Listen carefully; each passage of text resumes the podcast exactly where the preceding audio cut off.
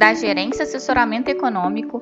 Esse é o seu Bebê Conexão Mercado, que traz para você as principais notícias e nossas análises do Brasil e do mundo.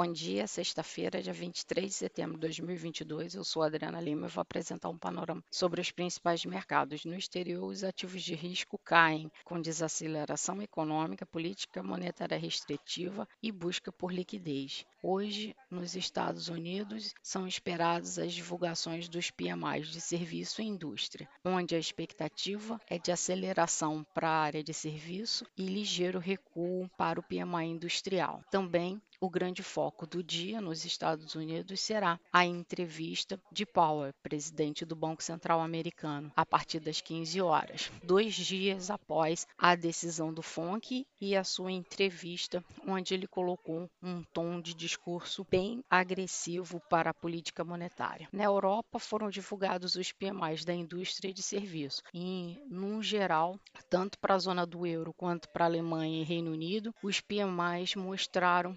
desaceleração e ficando, confirmando é, patamares abaixo de 50 pontos, que mostram uma expectativa de retração da atividade. Assim, a nossa expectativa para o dia é que o cenário de aversão ao risco continue ao longo do dia, com os investidores no aguardo do discurso do Powell e precificando toda essa questão de política monetária agressiva que deve afetar a aceleração da atividade econômica mais à frente. Com isso, temos a expectativa de um dólar valorizado frente às moedas principais e emergentes. As taxas dos treasuries devem continuar em alta diante da perspectiva para a política monetária e bolsas e commodities em queda. E esse cenário internacional deve ter reflexos para os nossos ativos locais no dia. Em termos de agenda, no Brasil, o IPCS, a terceira quadricemana de setembro, ficou estável, ou seja, não variou, variação zero, e registrou alta de 5,11% no acumulado em 12 meses. Os grupos alimentação e transportes continuaram, ampliaram ainda mais a deflação na passagem de uma semana para outra. Outra questão no evento do dia é o Banco Central fará no mercado de câmbio leilão de linha de até 2 bilhões de dólares